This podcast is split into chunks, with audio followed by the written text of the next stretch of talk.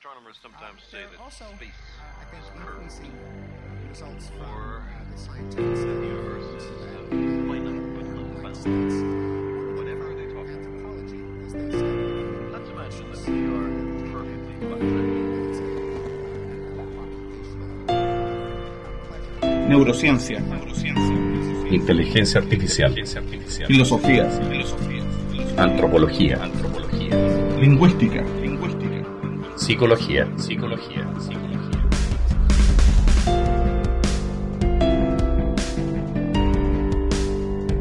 Podcaster.cl presenta Tercera Cultura.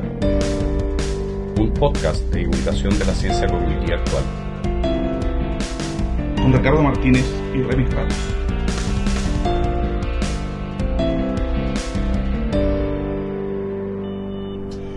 Bienvenidos al séptimo episodio de Tercera Cultura acá en podcaster.cl.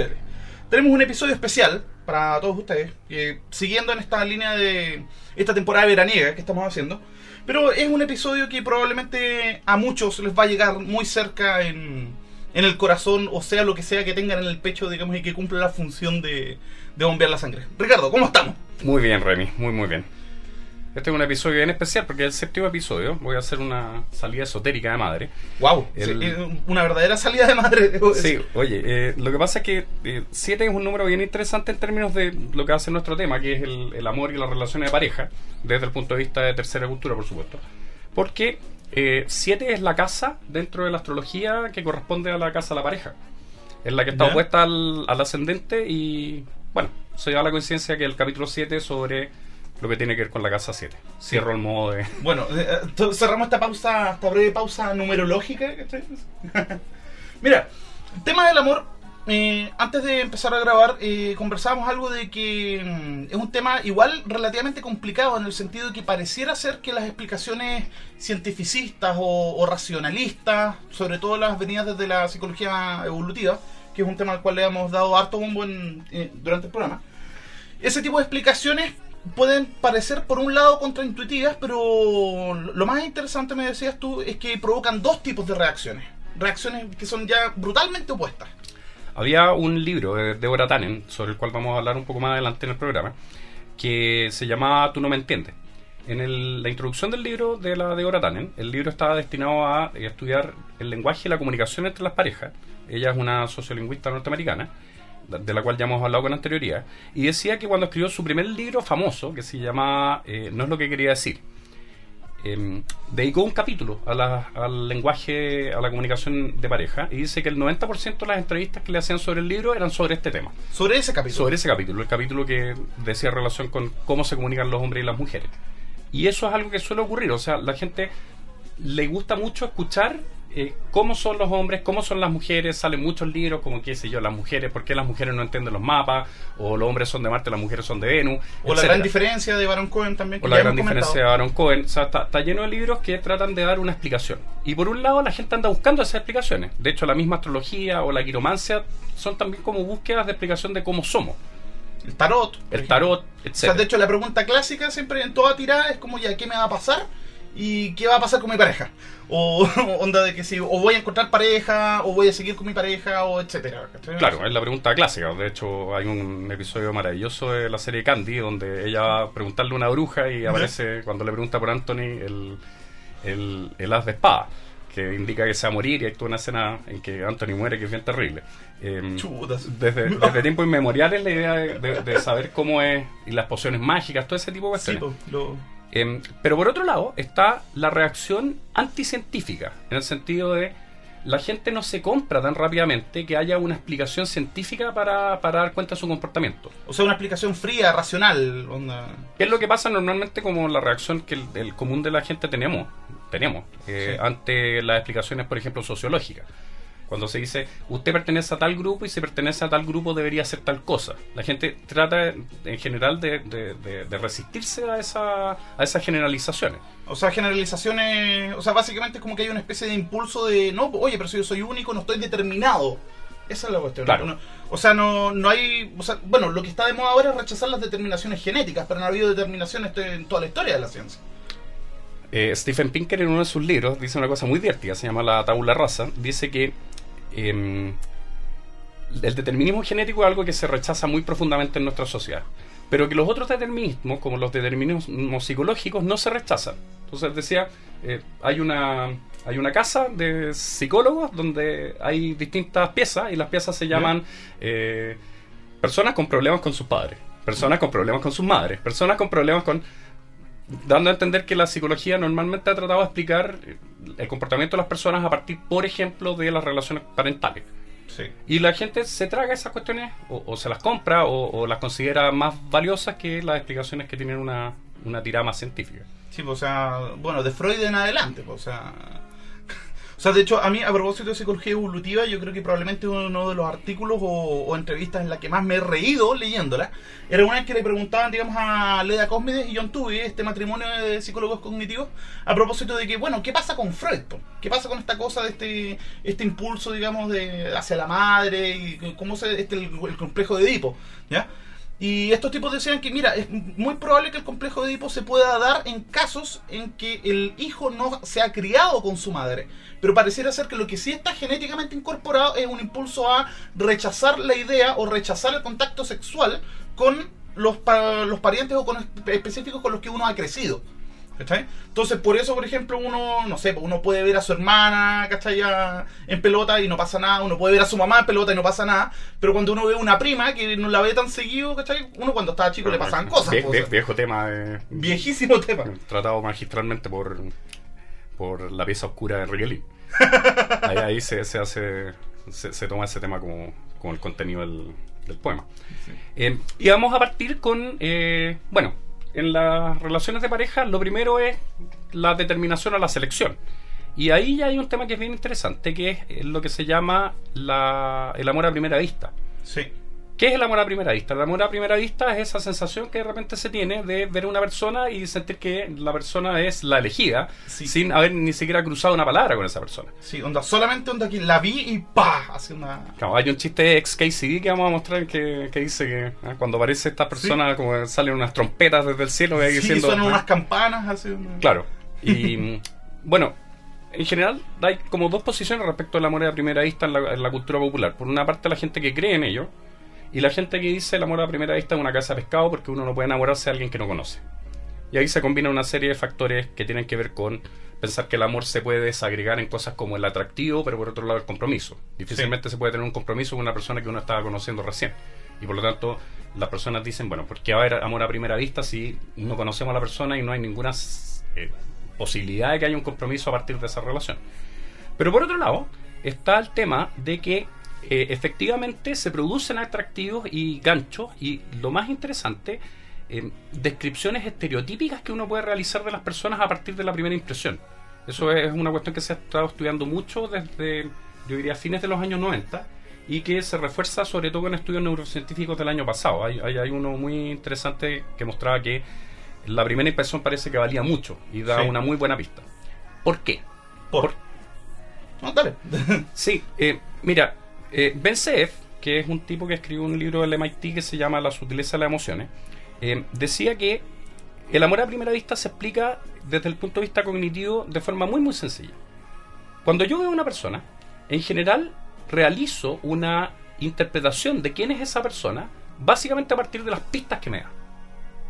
Cierto- Por ejemplo. ciertas propiedades salientes, por Claro, alguna propiedad saliente. Si voy caminando por la calle y me cruzo con alguien que tiene una polera de, no sé, Yes o Rush, eh, probablemente puedo hacer una serie de proyecciones sobre cuáles son los valores que esa persona tiene, cuáles son los gustos que esa persona tiene, eh, valores de tipo estético, cuáles son sus formas de comportamiento, qué cosas le gusta hacer, qué música le gusta escuchar, lo que es más, más obvio Sí. a partir de la polera, y eh, cuestiones como incluso tendencias políticas, orientaciones sexuales, etcétera, a partir de unos rasgos muy pequeños. Y eso está relacionado con los estereotipos o con los prototipos de los cuales hemos hablado en programas anteriores. O sea, normalmente nosotros los seres humanos somos muy buenos para atribuir ciertas características a las entidades a partir de poca información. Sí. Y si esas entidades son personas, en general proyectamos sobre esas personas una serie de atributos que están relacionados con esas pequeñas pistas que nos dan.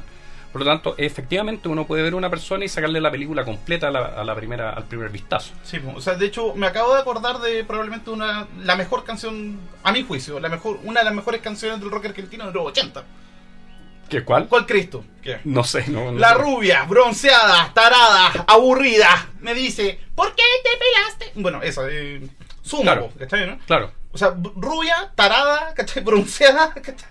claro, no en tiene nada que decir. O sea, se, se Sí. proyecta una serie de atributos sobre esa persona sin, sin mayores. sin conocerla. Y que obviamente te- te- es una generalización demasiado gruesa en el sentido de que hay minas rubias que son extraordinariamente inteligentes y... O sea, no hay una correlación estricta, ¿cachai? Pero tiende a prevalecer cierto tipo, digamos, de... Precisamente estereotipo, ¿cachai? O- No sé, pues, lo, lo mismo pasa, no, no sé, pues, con los hombres también, porque que si uno ve un hombre, digamos, onda musculoso, muy preocupado de su, de su apariencia física, uno también dice, ah, no, este es tipo un hueón, pues, o sea, el cabecita de músculo, ¿cachai? ¿no? O sea, Claro, en general, bueno, los estereotipos están muy, muy relacionados también con la discriminación. O sea, se discrimina muchas veces a partir de poca información. O sea, si veo una persona caminando por la calle que tiene un- una, una visera puesta al revés, un jockey blanco, con una polera de equipo de fútbol argentino, blanca también, y no sé, pues zapatillas blancas gigantes, yo de inmediato digo, bueno, esta persona es X. Y, y al revés, si un tipo que va con terno, hago más o menos lo mismo. Entonces, Sí. el amor a primera vista, hoy día eh, la ciencia cognitiva lo explica a partir de los estereotipos y de los rasgos salientes. O sea, las personas pueden atribuir o, o- o dar, dar en su mente una configuración completa de la persona que tienen al frente a partir de muy pequeñas, muy pequeñas señales. Sí. Y eso muchas veces funciona. O sea, Sí, o sea, de hecho, eh, en términos de probabilidades de éxito, yo diría que 50 más 1, por lo menos. ¿cachai, no? Porque si no funcionara, sería. No sé, pues, aunque también hay casos en lo que. Sí, ahora que lo pienso, igual es riesgoso atribuir, digamos, el, el éxito, digamos, al uso de, estereotipos, en el sentido que precisamente esos estereotipos se pueden manipular y se pueden. Mira, hay, hay un artículo re interesante que, de hecho, también es chistosísimo, que se llama algo así como 10 verdades incómodas sobre la naturaleza humana. Y de esas 10 verdades incómodas, digamos, muchas tienen que ver precisamente con el tema de la elección de pareja. Y se da el ejemplo este de las Barbies. Mira, pregunta. En términos del lugar común, si tú, si uno sale a la calle y le pregunta a cualquier adolescente, ¿cómo, ¿cuál sería, digamos, el estereotipo de la mina perfecta? ¿Qué características tendrías? Penas largas, rubia, alta, pechugona, ¿Ya? eh, ¿Ojos claros? ojos claros. Claro, o sea, lo que, lo que veían que David Kreuzberg en, ¿Qué? en, en esta cuestión que salió en la revista Cosa o Cara. Que Kreuzberg decía que, que se había peleado con el Canal 13 porque Porque le habían no, pedido... no correspondía a ese pr- prototipo. Sí, pues no... Bueno, y de hecho eligieron a Soledad Neto, si no me equivoco, que Claro. está dentro de... Claro. El prototipo ese. Entonces, básicamente, si uno le pregunta a cualquier adolescente, va- un adolescente va a decir que quiere una mina como Jenna Jameson, o como Sylvia Saint, o como Barbie de Frentón. Claro. ¿Cachai, no? Y la pregunta es por qué eh, a, la- a una enorme cantidad de la población, digamos, le encuentran, digamos, sexualmente atractivas esas características. De hecho, el ejemplo que dan es súper curioso, de que en Italia, en el siglo XV, las mujeres ya se teñían el pelo rubio, ¿no? por un lado, y que por otro lado también la... y, o sea, claro, en el siglo XV que, que se tenían el pelo rubio y querían ser flacas, bajar de peso, y que en Irán, en el cual, digamos, hay un férreo control sobre lo que los medios muestran, digamos, por la televisión y por los diarios, también las mujeres están muy preocupadas, digamos, de su peso, incluso más que en Estados Unidos. Entonces, igual uno podría decir que ya, porque esa, ese estereotipo de mina perfecta viene de una cuestión de la cultura occidental, o sea, de la cultura yankee, pero resulta que no podemos utilizar esa explicación para referirnos a la Italia del siglo XV y la Irán del siglo XX y siglo XXI. Claro, tomando un, un- un ejemplo que está distanciado en el tiempo y un, un Sí. ejemplo que está distanciado en el espacio. O cultu- culturalmente distanciado en realidad. Claro. Es una distancia cultural, o sea que hay una especie de, no sé, pues, de, de, de pared que protege, digamos, a países como Irán o Corea del Norte, por ejemplo. O Corea del Sur. no, Corea del Norte, es donde está Kim, Kim Jong-il, ¿no? Ah, no sé. no, Ya, no. bueno. Bueno, Y la explicación que daban ellos es que todas estas características eran, una, dependían obviamente de los genes, eran hereditarias, pero que eran marcadores de genéticos de ciertas características deseables a la hora de reproducirse. Por ejemplo, el tema del cabello. ¿Qué es lo que pasa con el pelo? El pelo, digamos, es muy sensible, digamos, al estado de salud de la persona. Entonces, una persona, digamos, que ha tenido, digamos, no sé, por los ulti- sus últimos cinco años han sido años saludables, tiene el pelo brillante, lustroso, versus una persona que tiene una enfermedad catastrófica, el pelo se le pone opaco. O incluso con alguna enfermedad el pelo se cae. ¿Cachai? claro. Y el cuento con el pelo rubio en especial es por el hecho de que evolucionó en, en- en Escandinavia, en los países del norte de Europa, en los cuales, digamos, el frío hacía que la- todos, hombres y mujeres, tenían que cubrirse con muchas pieles y la única forma de las mujeres para promocionarse o pro- dar en- eh, promocionar su salud era precisamente a través del pelo. Y lo mismo con los ojos claros también. Porque con los ojos claros tú puedes eh, ver desde más lejos o ver eh, de mejor manera, ¿cachai? La dilatación de las pupilas, que es un indicador de, de atracción, ¿cachai? Claro. Entonces es más fácil juzgar si una persona está atraída, ¿cachai? En una persona que tiene ojos claros que una persona que tiene ojos oscuros, ¿cachai? Lo mismo, lo- no sé, por la tríada senos, cintura, caderas, poto, ¿cachai? También obedece, digamos, una cuestión de salud reproductiva. Una mujer con las caderas más anchas tiene menos problemas para mm, dar a luz y, lo- y puede dar a luz antes. Más joven también, ¿ya? Y probablemente la más tirada de las mechas de todas era que, ¿por qué el tema de los senos grandes?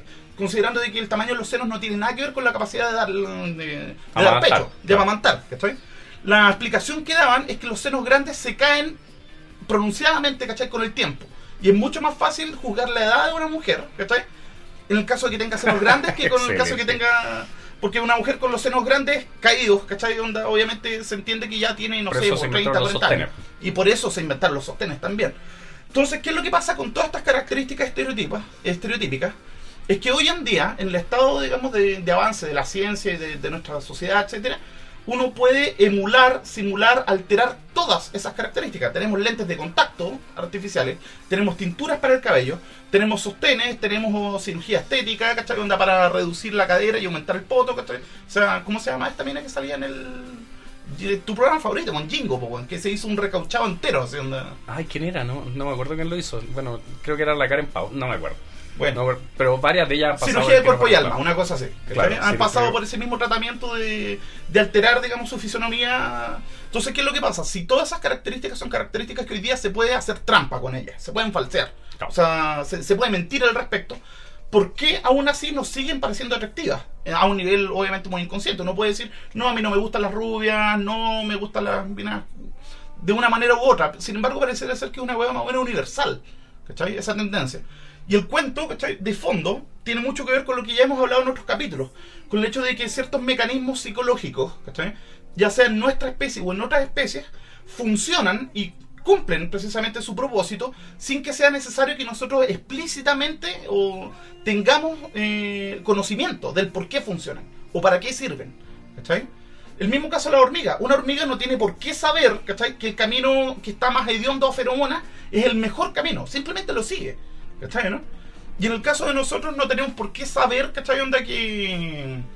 No sé, por sacar un ejemplo nada que ver, no tenemos por qué saber, ¿cachai? Que, que ciertos olores son indicadores de una comida, ¿cachai? Que está en mal estado y que nos puede hacer mal. Simplemente el olor nos provoca re- rechazo, repulsa, ¿cachai? Y no la comemos. Ahí hay un No punto sabemos también qué, interesante ¿cachai? que es el que tiene que ver con las emociones. O sea, eh, el sistema emocional, y esto es algo que ya Da- Damasio plantea en su libro del año 94. El sistema error de Descartes. Claro, el, el- el error de Descartes. Él planteaba que eh, una de las ventajas que tiene el sistema emocional es que el sistema emocional permite seleccionar Sí. malos, malas, malas salidas de, de ciertas acciones eh, con mucha facilidad y sin hacer un proceso racional. O sea, y si- en, tiempo real, muy rápido. Una Claro. cosa muy o veloz. sea, si yo, si yo siento un olor malo, de inmediato rechazo lo que me están ofreciendo. Sin empezar a pensar de por qué tiene ese olor o cosas de ese estilo. Simplemente mi mente dice, ¿saben qué? No, no vamos a ir por ese lado. Sí. No tengo que hacer ningún tipo de racionalización del procedimiento, sino que simplemente tomo la decisión de forma instantánea. Y eso en general, eh, el sistema emocional es muy, muy eh, veloz, capaz, eh, muy selectivo y evidentemente está seleccionado evolutivamente para resolvernos esas dudas. O sea, no tenemos la duda, simplemente actuamos. Y con el tema de la, de la selección de pareja pasa un poco por ahí también. O sea, Sí. al, al pasar por el sistema emocional, como que el sistema emocional garantiza que las cuestiones van a funcionar más o menos bien. Sin que nosotros necesariamente tengamos que hacer toda una racionalización del proceso que estamos siguiendo. Aunque eso obviamente también es relativo. O sea, igual, por ejemplo, no sé, pues, dos casos. Una mina muy atractiva sexualmente, etcétera, ¿cachai? Versus una mina, no sé, pues, onda, con otro tipo de propiedades, o sea, con ciertos valores, etcétera, ¿cachai? Pareciera ser que se produce una divergencia o un tirón, digamos, entre lo que sería, digamos, lo, lo innato, lo, lo sexual versus lo, lo cultural o lo aprendido, ¿cachai? no? O sea, yo creo que es la gran, digamos, de, disyuntiva, digamos, que han tenido, que hemos tenido casi todos, ¿cachai? En, eh, en algún punto de nuestra adolescencia, ¿cachai? Entre la mina que sabemos que nos va a hacer sufrir, ¿cachai? Pero puta que es rica, versus la mina, ¿cachai? Que es una muy buena persona, ¿cachai? Y con la cual nos podemos proyectar, ¿cachai? Pero que pareciera ser que la cabeza abajo nos tira para un lado, ¿cachai? Y la de arriba nos tira para otro, ¿cachai? ¿no? Claro, y en general la parte como el equilibrio psicológico y vital tiene que ver con cómo se equilibran esas dos tendencias. O cómo conciliarlas en realidad. Claro. Mm, Claro, y, eso- y esa cuestión no, no es una cuestión fácil de hacer. Ahora, también hay que tomarse con, un- con una pizca de, de sal el tema de eh, dejar todo de la mano de eh, el atractivo físico. O sea, Sí. el atractivo físico no es la única pista. Por, e- por eso, lo que decíamos al principio, las pistas que da una persona, las señales que da con cómo está vestida, con cómo se comporta, etcétera, sobre quién es, también es un, es un sistema de eh, seducción al final. Sí. O sea, no basta solamente con eh, el- la apariencia física. La apariencia física es, es uno de los elementos, pero hay muchos otros elementos que tienen que ver con otras cualidades reproductivas, como por ejemplo la inteligencia. sí, pues. Y la inteligencia normalmente no, no hay muchas formas de mostrarla en, O sea, por lo menos en una primera impresión. en la apariencia. Exacto, con tu. Bueno, que también hay estereotipos. O sea, ¿por qué uso lentes y barba, cachai? Y pelo corto. Claro, para tener un poco más de posibilidad de que se me tome en serio como profesor de filosofía. O sea, una cosa de. Porque no sé, pues si te aparece, por ejemplo, un profesor de, de cualquier cosa y que es un panque en la sala de clase. Claro. El tipo, o sea, obviamente su apariencia no se condice con el estereotipo de lo que sería un profesor. Claro. Y su apariencia no tiene nada que ver con su capacidad como profesor. Sin embargo, esa primera impresión muchas veces pesa. Pesa lo suficiente como para que alguien diga, ya, no quiero tomar este curso o este profe me cayó mal, por ejemplo. ¿Cachai? Sin darle la oportunidad de que muestre realmente cuáles son sus armas. ¿Cachai? Más allá de su apariencia. Entonces, la cuestión es, no sé, no es que sea más importante o menos importante. Lo que pasa es que el- todos estos indicadores de atractivo físico son los que aparecieron primero en la historia de la evolución de nuestra especie. ¿Ya? Y es la cultura, obviamente, porque, eh, bueno, es una vieja discusión que esto he estado teniendo, digamos, hace mucho tiempo, del qué es lo que pesa más, o la biología, la genética versus la cultura, la socialización, etcétera. Y en realidad no es que sean polos opuestos que, que se tironean, sino que los dos forman un espacio en el cual se juega. Claro, el modelo de Wilson. El modelo Y- de y Wilson. Wilson decía eso, de formar un espacio, se, in- se intersectan, no, no, no es que están en como verías totalmente contrapuestas. Entonces, bueno, ahí hay un, hay, hay- un montón de temas que, que vamos a seguir tratando a lo largo del programa. Pero vamos a ir con nuestro fricazo de la semana. Hemos seleccionado un tema maravilloso, se llama Enamorado, enamorado de Britney Spears, lo canta Martín Rica, creo que estuvo hasta el festival. Y bueno, escucharemos esa hermosa canción. Ah, bueno, eh, que nos perdonen los, los, ¿cómo se llaman los, cómo se los fundamentalistas musicales, pero bueno, este es el fricazo de la semana. Martín Rica con Enamorado Britney Spears, acá en Tercera Cultura.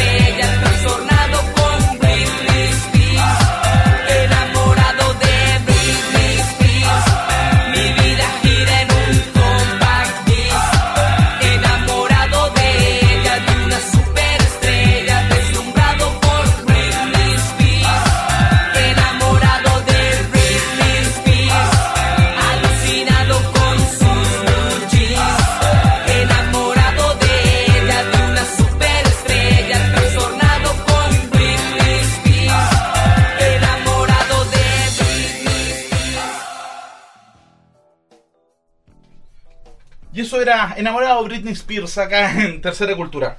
En nuestro fricazo ya proverbial que saca algunas personas los entretiene, algunos los saca de quicio. Bueno, le mandamos saludos a la gente que nos ha comentado todo esto en, en el blog, digamos, y en, y en Podcaster, que hemos tenido harto comentario este último tiempo. Así que, bueno, eso. Tú querías partir con una cita, tengo entendido. Sí, quería partir este segundo bloque con una cita de un libro de la Biblia.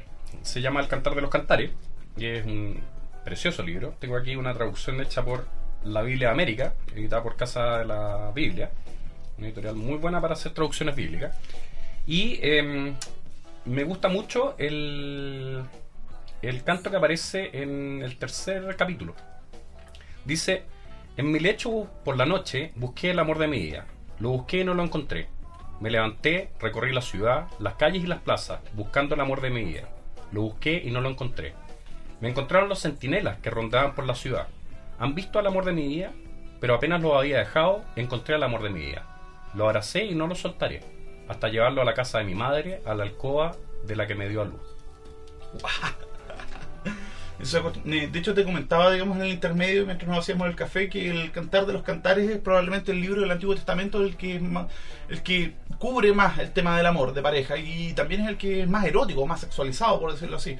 Que tiene muchas descripciones así como bien literales, o sea, Sí. muy poéticas. Si mi memoria no falla, eh, Fray Luis de León hizo una traducción del, del Cantar de los Cantares al español y fue bien terrible en su época, hasta lo metieron preso por eso, porque esté mintiendo, pero la idea es que, la idea es que esa traducción fue muy, muy criticada, porque en esa época se leía la Vulgata, que era la traducción al latín de la, de la Biblia antigua, y no, no valían la versión en español, sobre todo con la cantidad de erotismo que metió en, Sí, po. en su idea. Ahora, hay, hay un detalle bien interesante ahí.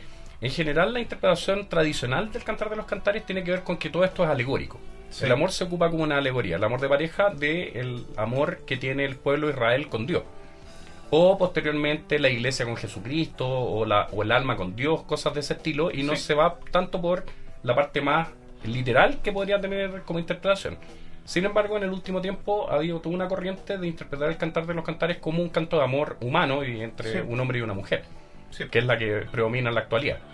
Entendiendo también sobre todo que el amor pareciera ser que es el hilo conductor y es transversal, digamos, a todas las religiones. Hasta donde yo sé no hay ninguna religión en la cual el amor no ocupe como concepto un lugar central dentro, de, digamos, del, del esquema de qué es el mundo y cómo funciona, ¿cachai? O sea, Claro. en todas las religiones siempre hay, digamos, un... eh, o sea, mira, si no está en la figura del, del Dios que ama a sus hijos, ¿cachai? Por lo menos están los enredos de pareja, ¿cachai? En el caso de la mitología griega también, que casi todo, digamos, está... O sea, todos los grandes conflictos que hay, por lo general siempre tienen, digamos, algún tipo de... de cómo se de lío de faltas de por medio, así. Y no solo, digamos, a nivel de los dioses, sino que también, por ejemplo, si uno, si uno ve, no sé, po, ¿qué es la Odisea y la Iliada, ¿cachai? Uno podría reducirlo, obviamente esto es un chiste que estoy diciendo, uno podría reducirlo, ¿cachai? A los efectos de la calentura de weón, ¿cachai? O sea, Claro, claro. Vamos a hablar de nuevo sobre eso porque es un tema bien bien interesante. Son, se supone, lo- los textos más antiguos de la, de la tradición occidental literaria y ya tienen el amor como una de sus fuentes. Sí, po. y de hecho, eh, una cosa que me llamaba la atención eh, es el tema de que, bueno, si uno se fija, digamos, en la historia de la música contemporánea, El amor también es, un- es el tema más utilizado, digamos, no sé, pues, y no solo la balada romántica que es exclusivamente sobre amor, ¿cachai? Sino que en toda la música contemporánea, desde que hay canciones, probablemente de- formato corto, que siempre, digamos, el amor tiene un lugar como temática, tiene un lugar preponderante. Pero, ¿qué es lo que pasa con el caso del metal? En el metal esta cuestión es como que rechazada completamente. Sí, pues. Eh, hay, hay un detalle ahí que es bien Sí. interesante. Una película maravillosa, probablemente una de las grandes películas de misterio eh, que, que tratan el lado más oscuro del ser humano, que se llama eh, La Noche del Cazador, de Charles Lawton. Eh, hay una escena muy memorable que, es, que se ha copiado en innumerables ocasiones, donde el personaje que, que hace Robert Mitchum tiene quemadas en sus manos las letras love que forman las palabras love y hate y, y- y hace una secuencia en la cual muestra cómo el amor y el odio se pelean. Se han visto, no sé, em, discos en los cuales aparecen manos con Love y Hate, eh, Sí. películas. eh, se ha citado en innumerables ocasiones como las dos grandes fuerzas que mueven al ser humano. Mm. Y, y claro, el, el metal, a mi juicio, trata más de explorar el lado del odio más que el Sí, la- po. lado del sea, amor. Más que el lado del Eros, precisamente el lado del Thanatos, con todo lo que conceptualmente, digamos, eh, mete- o sea, comprende la metáfora, ¿cachai? Claro. Del Thanatos como odio, muerte, etcétera, versus el amor que es vida, luz, etcétera, ¿cachai?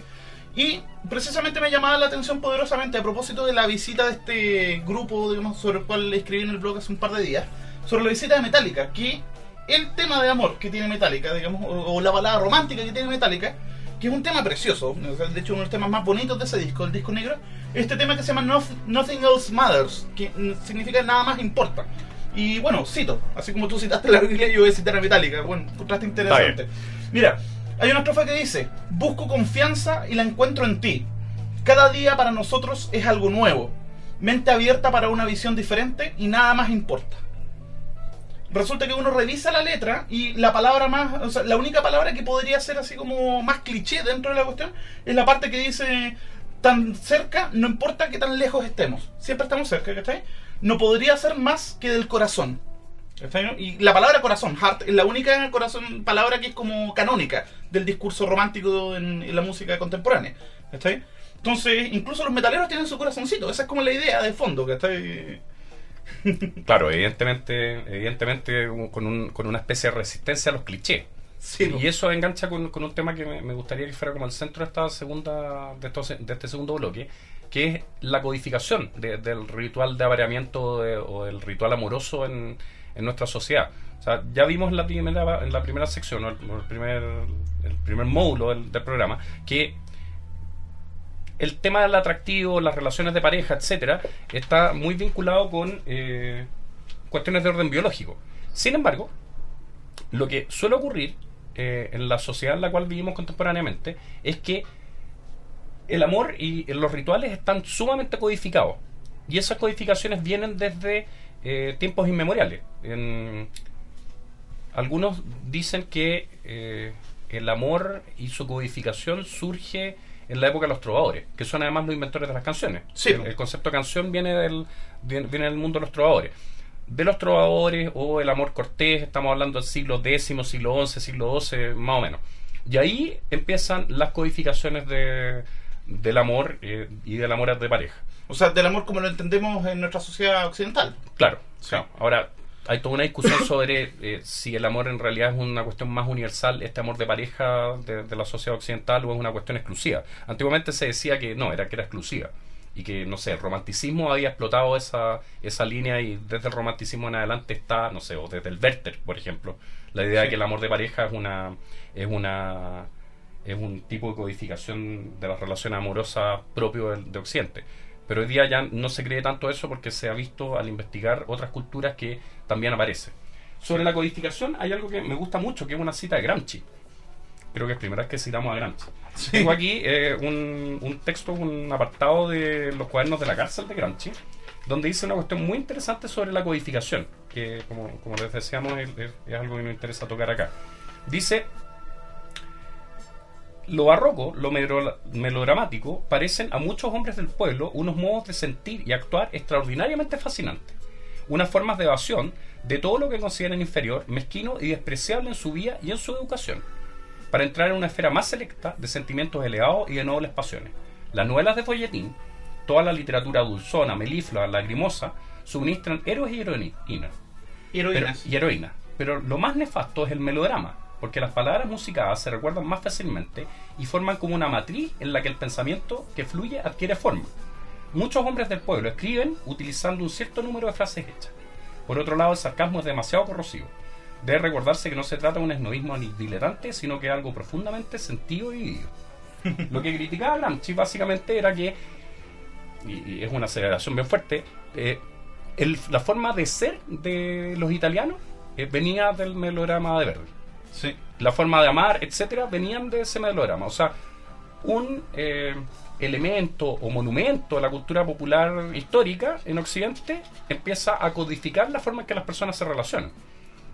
Y evidentemente esas codificaciones es algo contra lo cual choca la gente que quizás le quiere dar una vuelta más, como por ejemplo los metaleros, Sí, que evitan caer en los clichés. O sea, el amor está lleno de clichés.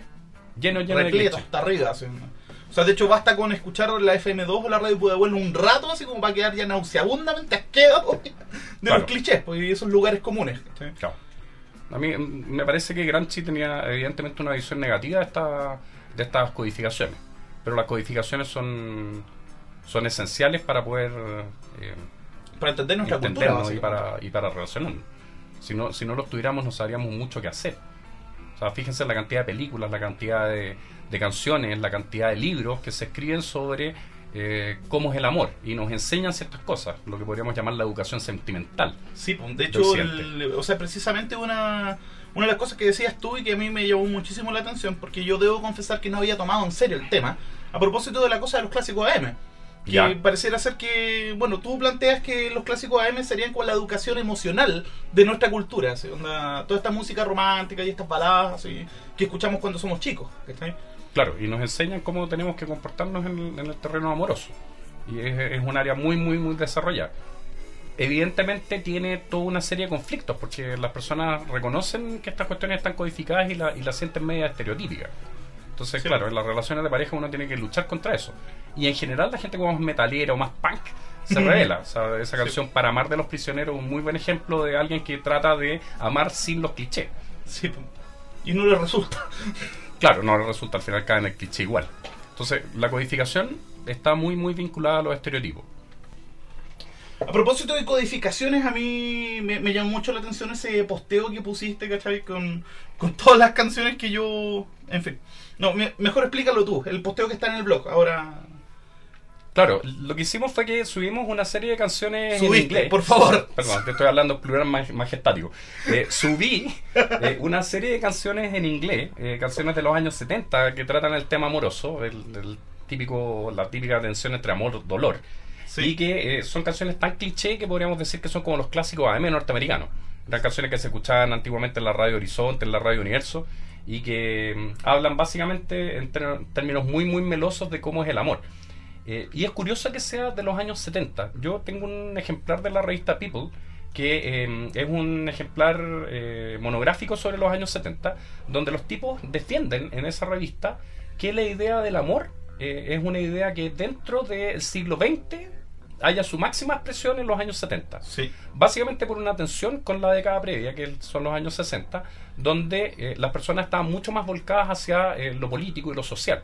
El amor siempre tiene una... una mm, el amor de pareja tiene una, una tensión con lo que es el, el- el contexto exterior, donde eh, la pareja tiende a recluirse, tiende a, tiende a ser algo más privado, algo más personal, y no tiene más, no tiene tanto compromiso. Entonces, esta revista lo que hacía era tratar de mostrar que se movía el péndulo desde un volcamiento de la gente hacia lo exterior y lo político y después una vuelta hacia la Hacia interioridad. la interioridad. Y el amor sería ahí la clave. De hecho, el libro más famoso de los años 70 es Love Story, que es la- el que le da nombre a nuestro episodio. Sí. Y que trata justamente de ese giro de nuevo hacia, hacia el interior. Mira, de hecho, eh, Fabio Salas, que es un profesor de la Universidad de Chile con el cual tuve un par de seminarios y que espero que algún día escuche este programa, mis saludos al maestro Fabio, plantea, digamos, su libro mm, que se me olvidó el título, el- su libro, el más importante que tiene sobre la historia del rock, que se llama algo así como el... su- ah, se me olvidó. Bueno, en ese libro él plantea que precisamente la música, digamos, la música rock, hasta fines de los 60 es una música que igual, eh, o sea, desde mediados hasta fines de los 60 es una música que es políticamente comprometida. la primera etapa del rock, que sería, digamos, fines de los 50, principios de los 60, una cosa hedonística, o sea, hedonista, adolescente, lo de la fiesta, la niña, etcétera, y que después con esta toma de conciencia, digamos que podemos ver, no sé, en grupos como los Beatles, etcétera, ¿cachai? y la aparición de la canción Protesta con Bob Dylan, se produce como un vuelco, digamos, hacia lo político, hacia lo exterior, y que es a principios de los 70 precisamente, y sobre todo a mediados de los 70, en que el rock se vuelve sobre sí mismo, y se vuelve, digamos, eh, solipsista, por decirlo así, y que hay como una especie de vuelta hacia el interior, y con toda esta cosa del rock progresivo, etcétera, y que después el péndulo nuevamente lleva hacia afuera con la caída del progresivo y el, y el inicio del punk, ¿cachai? Claro, claro. Y ahí de nuevo viene el tema de las codificaciones. Hay, hay otro aspecto de los años 70 que es interesante, es que eh, los años 70, vistos así como vintage, tienen toda una estética que es una estética vinculada al amor. De hecho, la, la, la carátula de este episodio es el póster de Robert Indiana, que es el famoso póster Love. Y que creo que es de los años 60, pero que en los 70 se convierte en uno de los pósters más populares en Sí. la, la sociedad occidental norteamericana, fundamentalmente. Oye, a todo esto, paréntesis, me acabo de acordar el título del nombre del libro de Fabio Salas, de la historia del rock. Se llama El grito del amor. ¿cachai? Claro, el grito del amor. Claro, y ahí está la idea de la rabia y el amor al mismo tiempo. Sí. Em, los Poster Village, eh, caminar, eh, tarareando una canción de Richard Clayderman por, ah, Sí, por la playa, por la con playa, un atardecer. con un atardecer, o sea, huellas, todo ese tipo de, todo ese tipo de como cuestiones estéticas setenteras, eh, Lugares tienen, comunes, claro, tienen, tienen al amor como uno de sus centros. Y claro, no volvió a darse una, una década como esa posteriormente. Las películas, está lleno de películas que son súper, súper melodramáticas en esa, En los 70. en los 70 y que el amor es la, es la clave para poder entenderla. En cambio, en los 80, digamos, es como una especie de ya de. No sé, a mí yo creo que si hay un concepto que engloba, digamos, la música de los 80, sobre todo, no sé, por la música británica de los 80, digamos, es la desilusión. ¿Cachai? O sea, pensemos en grupos como, no sé, por The Smiths, ¿cachai? Lo mismo Joy Division, que. Bueno, ya, pucha, te tiré el spoiler, ¿cachai? Que. O sea, es una cosa como muy muy desilusionada, muy muy así como del precisamente de la relación entre el amor y el dolor, ¿cachai? ¿no? Claro, gana, gana, gana el dolor en, lo- en los años 80, al menos dentro de cierta estética. Entonces, bueno, la codificación pasa un poco por ahí y yo diría la gran codificación del amor es la codificación de los años 70. No es raro que en la misma época que se hacen estas llamadas goofy songs, que son canciones tontas de amor, eh, setenteras en inglés, eh, aparezca también como el momento culmine del- de la bala romántica latinoamericana. Sí, pues. Es de los años 70, en los años 80 eso se empieza a perder. De hecho, me acordé de esa canción de Wings, el grupo de Paul McCartney ¿cachai? que hizo Post Beatles, esa canción que se llama Silly Love Songs. ¿cachai? Claro, Que, a todo esto que si quieren la contraparte de esa canción, que es una canción melosa, digamos, y, y- y tonta, por decirlo así, eh, que se llama Tontas Canciones de Amor, hay un cover del vocalista de Tool. Ya. ¿cachai? Que es el mismo tema, pero con una sonoridad absolutamente abrasiva, ¿cachai? Desconsoladora, ¿cachai? Pero con la misma letra, ¿cachai? Se produce un juego re interesante ahí. Bueno, voy a poner los links en... O sea, de hecho, probablemente este va a ser el capítulo que va a tener más links de todos los capítulos que hemos hecho. Claro, dado que está la idea que hicimos el programa Especial. celebrando, celebrando, Celebrando el día- de los enamorados. Día de San Valentín. My Bloody Valentine, a propósito. No, nada que ver. Bueno, siguiendo con la, con la idea esta de las codificaciones del amor, etcétera, eh, hay un cuento re interesante eh, con la ciencia cognitiva contemporánea a propósito del papel que eh, cumplen las emociones dentro de la vida psicológica de los individuos.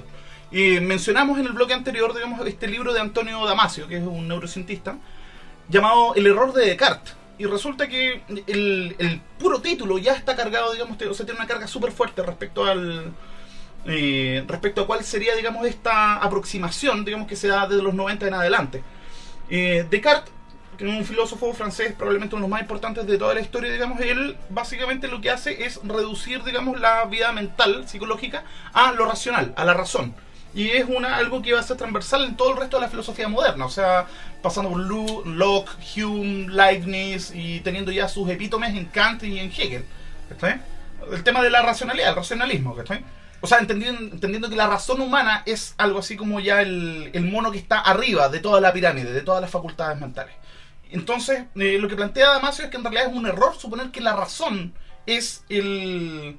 es, por decirlo así, el, el monito, el, el capitán del barco, por decirlo de alguna manera. Y que en realidad gran parte de nuestra vida mental, digamos, no está gobernada por la razón, sino que está gobernada por las emociones. Entendiéndolas a las emociones como mecanismos de control de la conducta o de modulación de la conducta. Que es lo que dijimos anteriormente, que Sí. la toma de decisiones pasa por el, por el terreno emocional y a veces se resuelven las cuestiones de mucho mejor manera. Sí. De hecho, hay un libro eh, de nuestro amigo y ya a estas alturas, Jonah Lehrer, que se llama How, How We Decide, cómo decidimos. Y el punto central de ese libro es que precisamente en momentos en que tenemos muchas variables enfrente y no podemos, no tenemos el tiempo para pensarlas y hacer una decisión racional, muchas veces la mejor opción es dejarse llevar por el instinto, ¿cachai? O por lo que te dicen las tripas, ¿cachai? Básicamente, ¿cachai? Y que efectivamente en muchas situaciones se da que es así, de que esa intuición, esa intuición gutural, por decirlo así, muchas veces es la mejor opción. Sin que sepamos el por qué. Y en, la, y en la toma de decisiones respecto particularmente al amor de pareja es donde estas cuestiones tienden a predominar con mucha mayor fuerza. Sí. Ahora, hay, hay un dato que bien interesante sobre el error de Descartes. El error de Descartes, Damasio ya hacia el final del libro dice, es básicamente haber puesto en la cúspide de la pirámide eh, la, la racionalidad como lo que controla todo, cuando en realidad las emociones juegan un papel fundamental en muchas tomas de decisiones y muchas veces nuestros actos racionales están motivados por cuestiones de orden emocional. Incluso, eh, déjame hacer un breve paréntesis, el- la línea del emotivismo moral, que el artículo fundacional es un artículo de un tipo que se llama Jonathan Haidt, que, bueno, esto tiene una larga historia, viene desde Hume en adelante, pero este tipo tiene un artículo muy bueno que también lo voy a linkear, que se llama el perro emocional y su cola racional, y que básicamente la idea es que en las decisiones morales, en ética, lo que sucede comúnmente es que nosotros tomamos la decisión por adelantado de una forma emocional y lo que hace la razón es encontrar una justificación para esa decisión. ¿Cachai? Entonces es exactamente al revés. ¿cachai? O sea, las emociones mandan y la razón básicamente cumple el papel de ser un narrador que le da una narrativa coherente a la historia del por qué tomamos las decisiones. ¿Cachai? Claro. Em, lo que decía Damasio sobre las emociones ya lo había dicho mucho antes Pascal. Sí. La, la gran frase que refuta a- a Descartes es la frase el corazón tiene razones que la razón desconoce, que es una frase de Pascal. Sí. O sea, Pascal y otras personas, hay como toda una línea de pensamiento alternativa a la línea de pensamiento racional que defiende eh, el valor de la emoción como uno de los elementos que tienen que controlar nuestra conducta en la vida, en la vida contemporánea. Y que obviamente los románticos toman con mucha, mucha fuerza y a lo largo de todo el siglo XIX surgen una serie de movimientos que siguen con estas mismas ideas y que son los movimientos que además ponen al amor como uno de los, Ejes de los, centrales. elementos- de los ejes centrales de, de la vía de la vía interior de las personas. O sea, romanticismo alemán de partida. Claro. Y el romanticismo inglés, etcétera, y una serie de otros movimientos posteriores también. Eh, Mira, tú que eres más ducho en literatura que yo, porque en realidad es re poco lo que cacho. ¿Hay algo así como un romanticismo español? Porque yo Sí, precisamente... pero muy un- tardío. Sí. Es muy, muy, muy tardío. Ya, porque a mí, o sea, precisamente uno de los libros que marcó mi Becker, adolescencia claro. es Gustavo Adolfo Becker y sus Claro. rimas y leyendas, ¿cachai? O sea, claro. bueno, en mis épocas de metalero tirando para gótico emo, ¿cachai? Sí, claro, una mezcla bien sorprendente. bueno, en fin. Bueno, pues, que no sé, pues como dice mi profe, que creo que también tengo algo me queda de corazoncito metafísico por ahí, ¿cachai? Que- Oye, vamos a ir entonces con nuestro segundo tema. Este no es un, un tema freak, sino que es un tema... un tema un tema normal. De hecho, eh, bueno, este tema lo elegí yo porque a mi juicio es una cosa discutible y sé que algunas personas van a decir que no, pero yo creo que de toda la carrera del grupo Yes, que para mí es uno de los pilares fundamentales del rock progresivo de los 70, es la canción más preciosa de todas, la más bonita de todas, y es una canción de Chris Squire que se llama Onward, que significa hacia adelante. ¿ya? Y que también, digamos, toma la cosa del amor ya en, en un sentido ya más metafísico, por decirlo de alguna manera. Es decir, de que el amor es como esa fuerza que te impulsa, ¿cachai? Hacia adelante, no importando lo, lo mal que estén las cosas, o lo oscuro que sea todo, o lo triste que sea todo, es como que el amor te hace seguir para adelante, ¿cachai? ¿no? Y que básicamente la idea es que cuando no hay amor no hay mucho motivo para seguir viviendo tampoco, y para tirar para adelante. Entonces vamos con Onward de Yes acá en Tercera Cultura.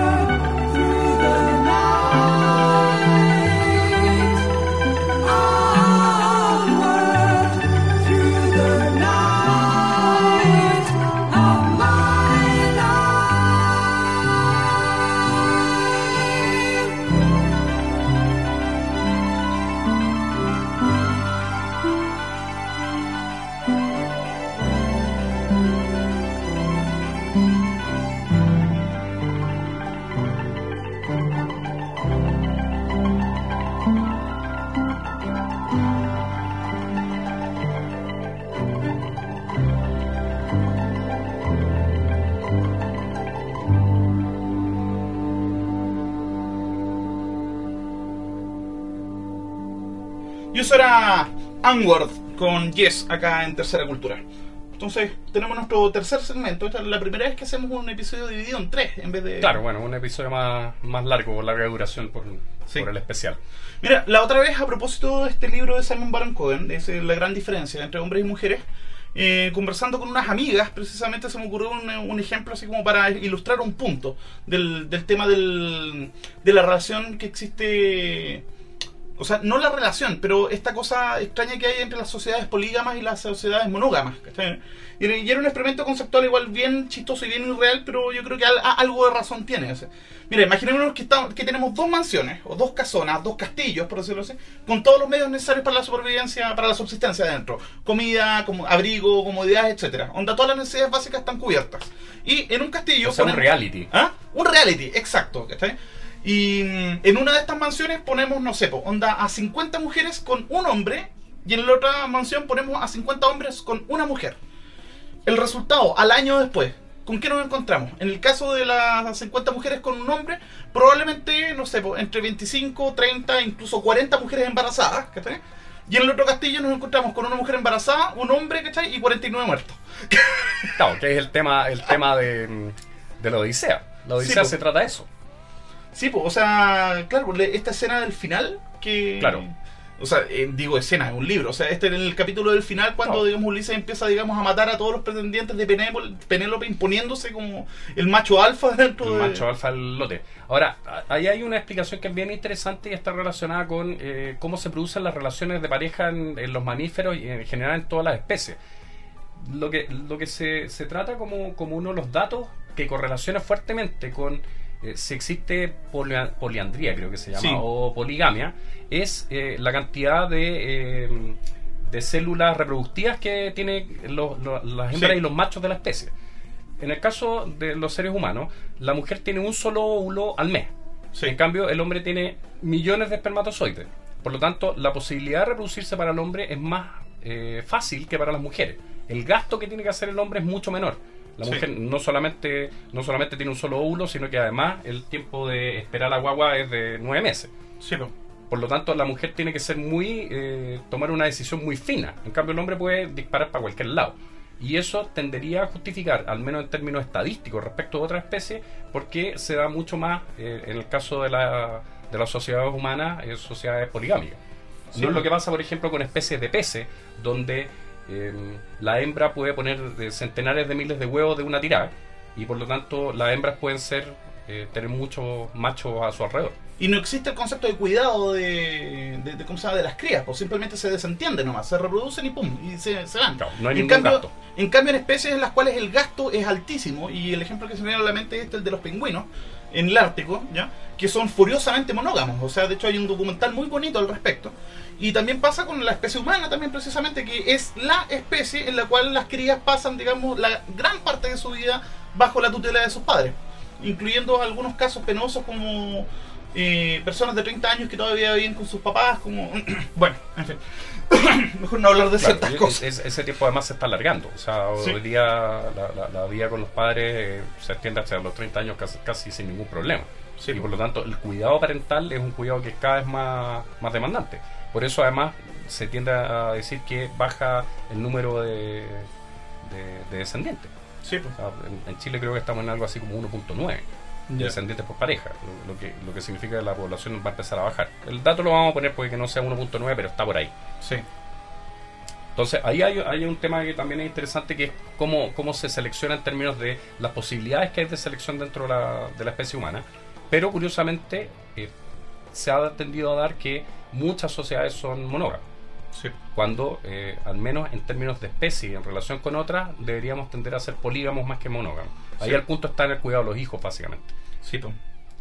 O sea, Ah, y, y ahí hay un punto que es bien clave, que es el que tiene que ver con el atractivo posterior. O sea, para que la, la hembra, estamos hablando siempre en- como en la línea de la psicología evolucionaria que piensa que todas estas cosas pasan en la edad de piedra y se Sí. proyectan hasta en nuestra época.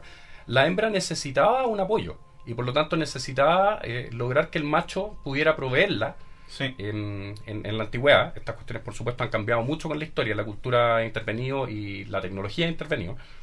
Y por lo tanto, la hembra tenía que tener ciertos recursos para poder atraer al macho durante el tiempo de gestación del bebé y también durante, o de la guagua, no bebé, y también posteriormente durante los primeros años de crianza. O sea, mantenerlo enganchado, básicamente. Eh, se, han- se ha visto que las mujeres eh, refuerzan sus rasgos sexuales secundarios durante la espera de, la- de los bebés. Sí. O sea, eh, hay muchos test en que se muestran rostros de mujeres que están embarazadas y en general esos rostros parecen más atractivos. ¿Por qué? Porque eh, Johnston en un artículo del 2006 muestra que los rasgos más atractivos en un rostro femenino son eh, los pómulos, la barbilla y los labios. Sí. Y estos rasgos se acentúan con, durante, durante el tiempo de, de espera. Por eso mucha gente dice que las mujeres embarazadas son más bonitas. Sí. Eh, Que es algo que se dice a veces como un cliché o como una cosa sensible, pero en realidad tiene una explicación que es bastante, Bastante, bastante fría, en dura, realidad. claro, Sí. bastante fría. Que es- realmente los rasgos secundarios se, se acentúan y se hacen más atractivas las mujeres para los hombres durante ese periodo. Sí. Uy, yo creo que lo más interesante de todo este cuento de, no sé, de la neurociencia del amor, por decirlo así, es preguntarse qué es lo que pasa en el cerebro cuando uno se enamora. ¿Cuáles son los cambios que se producen?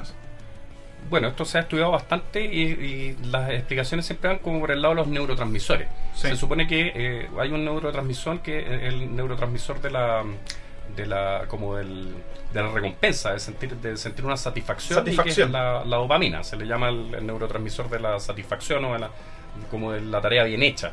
Sí. Y, y ese, y ese neurotransmisor se eh, gatilla con mucha fuerza durante, durante eh, los estados afectivos. Sí, y durante las relaciones sexuales también, pues. O sea, Claro. esa sensación de bienestar que, que Claro. invade después de. Claro. Entonces, Viene de ahí. hay, hay una especie como de circuito en el cual están por un lado los rasgos físicos que producen la atracción, por otro lado lo que pasa en el cerebro durante eh, las relaciones interpersonales afectivas entre hombres y mujeres. Eh, también se ha estudiado mucho esto en, en- en todos los otros cruces que, que se dan en nuestra sociedad contemporánea, como la homosexualidad, etcétera, donde, donde también aparecen esa- esas cuestiones. Y por otro lado, o sea, junto con la dopamina está todo el tema de que esto funciona mucho en lo que se llama el sistema límbico. Sí. El sistema límbico es el sistema es el sistema emocional dentro del cerebro humano y que es muy reforzado en su funcionamiento durante eh, las situaciones de enamoramiento. Sí. El enamoramiento está muy vinculado con eso. Pero el circuito es una cosa un poco más complicada. O sea, Sí. decir que el amor es la dopamina es un, es un tema. Sí. ¿Se acuerdan que en algún capítulo anterior hablamos de que había como dos teorías sobre las emociones? Sí. Una que las emociones son simplemente respuestas físicas y que nosotros interpretamos con la emoción, o que la emoción puede ser una cuestión de orden intelectual o cognitivo que produce la respuesta física. O sea, que está ante el huevo o la gallina. O sea, de que si lloro porque tengo pena o tengo pena porque lloro. Claro, es la pero que pregunta es- que hacía William James. Claro, y la, la que hacía Nick Hornby también en, en- el libro y en la película eh, Alta Fidelidad. Em, a, a lo que se ha llegado hoy día, y lo que dice Adolf en una serie de estudios con MEC, magnetoencefalografía, es que eh, el circuito es un circuito. O sea, Sí. Yo puedo producir una emoción a partir de la cognición y puedo producir una emoción a partir del- de, los datos duros, sensibles de, de las reacciones físicas. Sí, o sea, puedo inducir Claro. una emoción. De. Claro, puedo inducir una emoción y eso es lo que hacen, por ejemplo, las canciones. Las Sí. canciones nos inducen emoción. Entonces, yo me puedo enamorar de una persona porque intelectualmente me parece atractiva eh, y también me puedo enamorar de una persona porque me gatilla ciertas cosas, su, por ejemplo, su rostro. O la feromona, que es otro Sí, tema que se ha estudiado mucho. Eh, hay una feromona, feromona masculina que se llama el andro- androstadien, ¿Ya? que se supone que es muy muy atractivo. Yo no sé si están haciendo perfumes con esta feromona, pero lo más probable es que sí. Eh, Saben ustedes que el olor que desprendemos los seres humanos se llama técnicamente en teoría de los olores el olor almizcle. Sí. Eh, y ese olor eh, parece que está muy vinculado con ciertas feromonas que son las que producen esa sensación. De hecho, a ver, aquí hay un dato freak que igual puede ser desagradable, pero no sé si ustedes sabían de que el aroma ese que le llaman el musk, Claro, es ¿Sí? almizcle. el olor al almizcle, musk, eh, se extrae de las glándulas, eh, mm, bueno, se extrae básicamente de los testículos de ciertos animales, de la rata almizclera, del... Del alza almizclero, etcétera. Exacto, eh, y básicamente andamos con olor a gónada animal, ¿cachai? ¿No? Ese es como el concepto. Claro, claro. Ahora, se- el, el- el olor más atractivo sería el de almizcle humano. Sí. Eh, me acuerdo que el tipo que escribió El mono desnudo, Desmond Morris, decía Sí. que nuestra sociedad occidental había hecho una cuestión muy rara, que era que tapaba los olores. Sí. Se supone que los olores son uno de los, de los mayores indicadores o gatilladores de sensaciones afectivas y que pueden atraer a la pareja. Y sin embargo nuestra sociedad tapa esos olores. Y Desmond Morris decía que había una paradoja. Porque se tapa el olor natural humano, que sería muy atractivo, y él decía Sí. que esto tenía que ver justamente con la monogamia. Sí. Si uno anduviera con su olor natural atrayendo a todas las mujeres que andan alrededor, o, o- o- o le pegarían un combo, un balazo, se- sería como muy peligroso. Entonces lo tapamos, pero lo tapamos con algo que simula justamente ese olor que está tapando. El efecto Axe. Claro, el efecto Axe. El efecto Axe. Sí, po.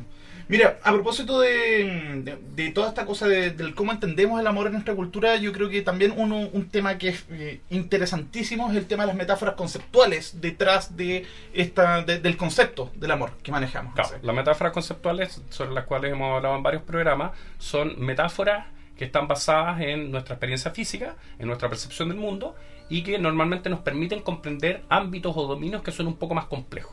O sea, son, son básicamente mapeos desde un dominio más corporal o más... eh, o sea, desde un dominio corporalizado de la experiencia sensomotora a un dominio ya de orden intelectual o de orden, digamos, mental, probablemente tal. Claro, Y en el más caso, abstracto. Sí, más abstracto, precisamente. Vamos de lo concreto a lo, a lo abstracto. Y en el caso del amor, hay por lo menos tres metáforas conceptuales, digamos. En realidad son, es un montón. así.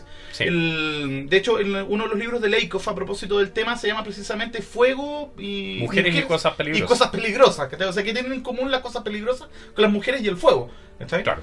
Bueno, y una de esas metáforas conceptuales es precisamente el concepto este del amor como guerra. ¿Cachai? Lugares comunes, de que en la guerra el amor todo se vale, ¿cachai? De que el amor, ¿cachai? Es una batalla, ¿cachai?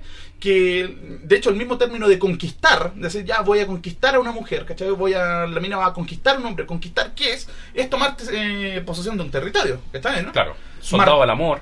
Marcar territorio, ¿cachai? A propósito de, de que no, este hombre es mío, ¿cachai? Cuántas canciones hay de eso, Sí, ¿cachai? ¿no? por Sí, supuesto.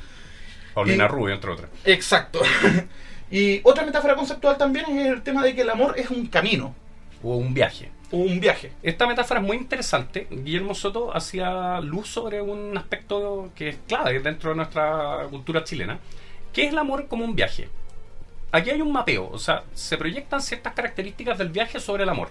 Un viaje tiene un inicio, tiene un recorrido y tiene un destino. Sí. O sea, se llega a un cierto punto final. Entonces, cuando uno va en el viaje del amor, el viaje del amor es, por ejemplo, cuando uno dice llegamos a, una re- a un callejón sin salida o vamos bien encaminados, cosas de ese Sí. estilo. O sea, ocupamos muchas metáforas para referirnos a eso. Y eh, él decía que, curiosamente, en la cultura actual chilena, eh, la metáfora aparece hasta en una palabra, que es el verbo andar.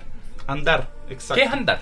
Andar es deambular sin necesariamente tener un lugar al cual llegar. Sin tener una dirección. Por lo tanto, Sí. cuando uno está andando, está en una versión de la metáfora del viaje que es como más pobre. ¿Por qué? Sí. Porque no tiene un, un- un- un final al cual, al cual llegar. O sea, una cosa tentativa, es como una especie de calentamiento previo. An- por decirlo andar es, un- es menos es menos amor o en, en términos del compromiso o del destino común que eh, estar en una relación más consolidada. Y hay otra versión que es más nueva todavía y que es más básica, ¿Ya? que es salir. Salir. Eh, cuando uno dice estamos saliendo con la persona, evidentemente no quiere decir de que vayan a tal o cual lado, sino que están como en, en- comenzando la relación. Sí. O sea, en, en esa metáfora del amor como un viaje, salir sería como la versión 1, la, la más, más, más primitiva, la más... El primer la- paso. el primer paso. Estar saliendo con alguien, después se están dando y después se está pololeando. Y pololear normalmente tiene que ver con. Entiendo que los pololos andan juntos y se mueven en direcciones comunes y por eso se ocupa la, la metáfora del pololeo en, en el léxico chileno para referirse al, al amor. Sí. Hay otra metáfora, que es una metáfora que tiene que ver más con las relaciones ya consolidadas, que es la idea de que eh, el, el amor eh, o el matrimonio son construcciones. Sí. Estamos armando una relación, eh, se vino abajo el castillo naipes, co- cosas de ese Sí, estilo. de que los cimientos, etcétera, ¿cachai? O sea, una metáfora ingenieril, básicamente. Decir, Claro. que el amor es algo que se construye de a poco y que tiene que ser sólido, firme, porque si no se derrumba, ¿cachai? Claro, y esa metáfora a veces va un poco en contra del viaje, porque si uno lo piensa bien, el viaje es una cosa un poco más libre. Sí. En cambio, la metáfora arquitectónica o la metáfora ingenieril es una metáfora que tiende a plantear una cuestión muy diseñada, muy planificada, Sí. muy que tiene ciertos objetivos que hay que lograr de inmediato. En el andar todo eso no está. Sí, pues, o, sea, o- sea, cuando sí. uno está recién andando, uno jamás piensa, por ejemplo, en que ya que me voy a casar, cuántos hijos vamos a tener, dónde vamos a vivir. O sea, una cosa del aquí y el ahora. Claro. En cambio, ya en, en la fase de, de compromiso mayor, normalmente eh, tiende a ser suplantada esa primera metáfora por la otra. Y hay, claro, todo un rollo de cuál es la que tiene que predominar. Y que está vinculado con, con lo- con los nombres que se le dan al amor desde tiempos inmemoriales en la filosofía, que era algo que queríamos, queríamos cerrar el programa con eso. Sí, mira, de hecho hay, hay un artículo re bueno que también lo voy a linkear, ¿ya? que es de la enciclopedia de filosofía, de- se llama Internet Encyclopedia of Philosophy, en el cual se habla del el concepto griego de amor, el, el cual no tiene los problemas que, que tiene, digamos, en nuestro lenguaje, que nosotros utilizamos la palabra amor con mucho sentido, con mucho significado. Claro. En cambio, para los antiguos griegos habían por lo menos tres. Tres conceptos para referirse, digamos, al amor. El concepto de eros, que es el del deseo. El deseo ya como algo apasionado, algo con mucha fuerza, ¿cachai? O sea, por eso se habla de er- erotismo, por ejemplo, ¿cachai? Sí. Está el eros, está la filia, ¿ya? Que sería ya el amor, valga la redundancia, filial. Un amor ya de, de ¿cómo se llama? De, de... O sea, que sería más o menos indistinguible con la amistad, así como el querer mucho, el tenerle cariño a algo. De hecho, la misma palabra filosofía, este amor o este cariño a, por la sabiduría, Claro. o esta correspondencia que existe. ¿ya?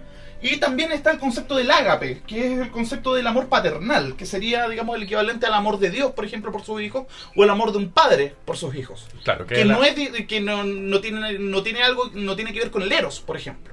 ¿Está ahí? Sino Claro. que es otro tipo de amor, pero es amor también. ¿Está ahí? Eh, se suele decir que la religión cristiana pone al ágape como el amor central. Sí. O sea, ese es de, de los tres amores griegos, el, el amor predominante en la religión cristiana es el amor ágape. De hecho, eh, la palabra que se ocupa en eh, Corintios 13, que es esta, esta sección de la carta de San Pablo a los Corintios, donde habla de eh, si yo no tengo amor, yo no soy nada. Nada, sí. Todo un, un texto muy muy hermoso, probablemente los más hermosos del Nuevo Testamento. Ahí la palabra que se ocupa para decir amor en griego, en el Nuevo Testamento griego, es ágape. O sea, Sí. es un amor que es un amor servicio. Un amor en el cual yo me pongo a servir a la otra persona. Y es el amor Sí. cristiano que predominó durante la, durante la historia de Occidente con mucha, mucha fuerza, eh, también en las relaciones amorosas de, de- de pareja. Sí. En oposición al eros, que sería ya que tiene que ver más que nada con posesión en ese caso. Y que tendría que ver con esta metáfora también onda del, del ¿cómo se llama? De, de la guerra también, en cierto modo. Claro, claro. el- el- la metáfora de la guerra está mucho más vinculada al héroe. En cambio, la metáfora de la construcción es, una, es una metáfora ágape. Sí. O sea, uno, si pudieras hacer una correlación con los amores griegos, el amor de la construcción es el amor ágape. Sí. Donde básicamente yo pongo mi voluntad, mi persona al servicio de la otra. Y que tiene que ver con el compromiso y la idea del, del matrimonio en el mundo, en el mundo cristiano. De hecho, en términos de, en términos de metáforas conceptuales, eh, casi todo el vocabulario, digamos, romántico tiene eh, como base ciertas metáforas corporales. Por ejemplo, ¿por qué decimos de que cuando algo está hecho con amor se, se hace con el corazón, por ejemplo? ¿Qué tiene que ver el corazón, que en realidad es un músculo que bombea sangre, ¿cachai? Con las emociones. es porque las manifestaciones más primarias de estas emociones precisamente tienen que ver con cosas que pasan en el cuerpo, así todo este escalofrío, estas mariposas en la guata, que se te acelera el pulso, etcétera, todo eso digamos está traspasado literalmente al lenguaje romántico, así. Claro, O sea- y la, la metáfora tiene como varias ramificaciones, porque el corazón además es un órgano muy central dentro del, del diseño corporal del, del Sí. individuo. O sea, el corazón es su centro. O sea, se detiene y no hay individuo, Claro, se acabó, claro. se Pero, murió. pero además físicamente está al centro. O sea, es que, eh, cuando se dice el corazón de algo, por ejemplo, el corazón de la sandía es lo que está al medio de la sandía. Sí. Entonces, la interioridad, eh, lo que uno es en esencia, está reflejado con el corazón también por la posición que tiene dentro del cuerpo. Sí, y otra, por ejemplo, a propósito del, del ágape también, que es esta cosa del por qué conseguimos las relaciones de pareja en términos de temperatura. Hablamos de que cuando una relación se echa a perder decimos que se enfría, o hablamos de distancia también. Y cuando una relación está bien hablamos de calor, hablamos del fuego de la pasión también. Existe toda esta cosa de, por un lado, la distancia entre, estar lejos y cerca, y esa, esa distancia también en términos de temperatura. De que cuando se está lejos se está frío y que cuando se están unidos, ¿cachai? Se están calentito o tibio. Y eso tiene que ver con la experiencia primaria del amor, digamos, entendido como ah, eh, el amor maternal. Que es precisamente estar en el seno materno, digamos, protegido, versus estar lejos de la madre, digamos, con frío. Claro. Entonces, no sé, pues toda esta cosa de las metáforas conceptuales, le- lo- lo- yo creo que lo más interesante de todo es que están tan incorporadas en nuestro lenguaje y están tan incorporadas en nuestra psicología que son absolutamente invisibles. Y que nos damos cuenta recién cuando tomamos distancia y empezamos a ver por qué utilizamos términos de un sistema conceptual o de un lenguaje para entender el otro. ¿ya? Y, eso- y pasa con todos los conceptos abstractos, no solo con el amor, el concepto de belleza, el concepto de justicia. Todos los conceptos abstractos son conceptos los que entendemos en términos de experiencias más, eh, Sensible. más sensibles, por decirlo así. Claro. Y bueno, pero eso ya es teoría de conceptos y es tema ya para otro capítulo. Otro capítulo. Nos quedan un montón de temas en el tintero, pero bueno, queremos terminar eh, en cierto modo para contrarrestar o neutralizar quizás, ¿cachai? La velocidad digamos, de este capítulo eh, con un tema elegido por Ricardo. Sí, vamos a escuchar una canción que se llama El amor nos desgarrará, em, que es de Joy Division, y vamos a escuchar una versión bien especial. Esta versión, si mi memoria no falla, es la primera versión que se grabó el tema en una Peel Session. John Peel era un DJ de la BBC de Londres, que fue el gran lanzador de- del movimiento post-punk, entre otras muchas cosas. Y cuando el año 79 Joy Division fue al programa de la BBC, grabaron esta primera versión de El amor nos desgarrará, del cual anda circulando, por supuesto, otra versión que es más, que es más conocida. La pero a mí particularmente me, me parece más, más atractiva esta, que es un poco más cruda. Bueno, entonces cerramos este capítulo. Les agradecemos eh, por, por escuchar, digamos, por los comentarios y también no puedo dejar pasar la oportunidad de mandarle saludos a Camila, mi pareja, que me- o sea, es mi polola, confidente, compañera, colega, o sea, pucha, eh, te amo mucho, bolsito. Besito. Claro, yo, Mm. también le, yo también le mando saludos al Angelito, que es mi, mi señora y mi dueña. Ya, pues entonces vamos con Love Will Tear Us Apart de Joy Division acá en Tercera Cultura. Chao. Chao. Gracias.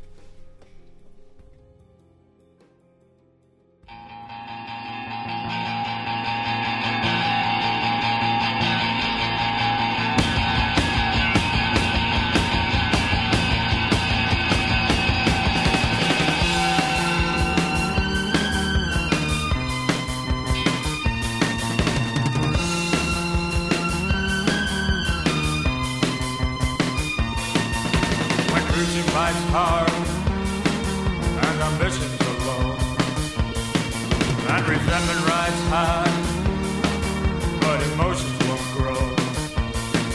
And we're changing our ways, taking different roads. Then love,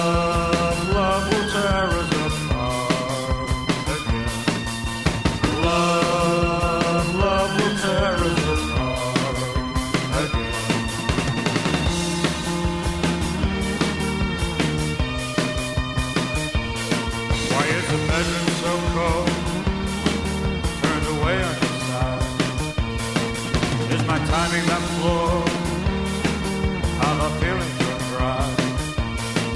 Yet there still is appeal that we've kept